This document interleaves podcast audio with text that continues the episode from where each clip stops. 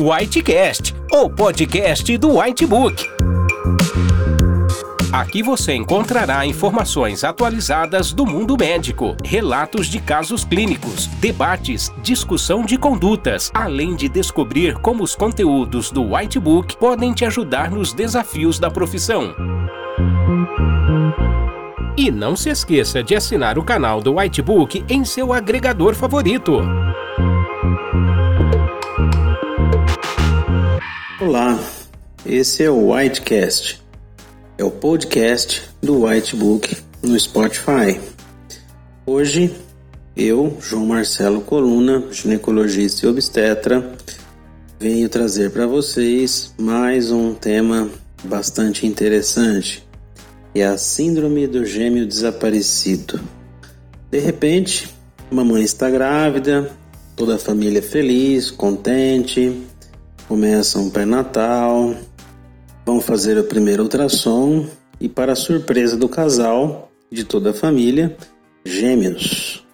De repente, continuando o pré-natal, vão para o segundo ultrassom e existe só um feto.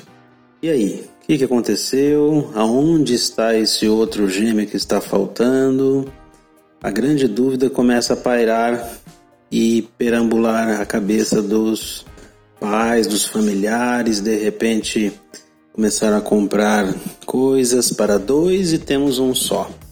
O que está acontecendo? Bom, provavelmente o que deve ter acontecido é a síndrome do gêmeo desaparecido. Nós sabemos que as gestações dentro das gestações gemelares, apenas 50% dos gêmeos acabam terminando a gestação. Então, metade dessas gestações gemelares com dois fetos, só metade deles chega ao final da gravidez com os dois fetos juntos. Atualmente, nós temos uma facilidade bem maior e uma acessibilidade às tecnologias de reprodução humana. Então, cada vez mais, as mamães estão retardando a maternidade e buscando em técnicas de reprodução assistida o seu sonho de se tornar mãe. Com esse acesso, nós sabemos que são realizadas transferências de embriões em número maior, conforme a idade da mãe avança. Então, durante essa transferência, dois, às vezes eventualmente três embriões são transferidos para dentro do útero, e se eles estiverem implantados muito próximos, se eles começarem o seu desenvolvimento muito próximos, pode existir, apesar de serem irmãos, alguma comunicação entre os tecidos placentários. E essa comunicação entre os tecidos placentários pode tornar a gestação um pouco complexa, complicado e levar a problemas para essa gestação gemelar. Com isso, nós temos a possibilidade, quando existe essa gestação monocoriônica que nós chamamos, né, que quando existe a formação de apenas uma placenta, existe a possibilidade da transfusão, do embrincamento, da simbiose da circulação de um gêmeo para com o outro gêmeo. Essas gestações monocoriônicas gemelares têm de 3 a 4 vezes mais chances de óbito de um dos fetos. Isso é mais comum, principalmente em gestações com trigêmeos. A perda de um dos fetos numa gestação gemelar está associada com vários efeitos adversos, efeitos ruins para aquele feto sobrevivente. Esse feto sobrevivente é, tem um risco maior de apresentar parto prematuro e outras complicações associadas à sua prematuridade.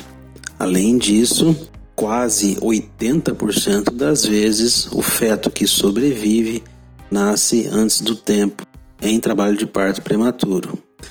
Esse feto que está em óbito como nós sabemos, a circulação sanguínea dentro do tecido placentário e dentro desse próprio feto, que é mais comum acontecer o seu óbito entre o primeiro e segundo trimestres, ele vai produzir dentro da sua própria circulação fatores de coagulação.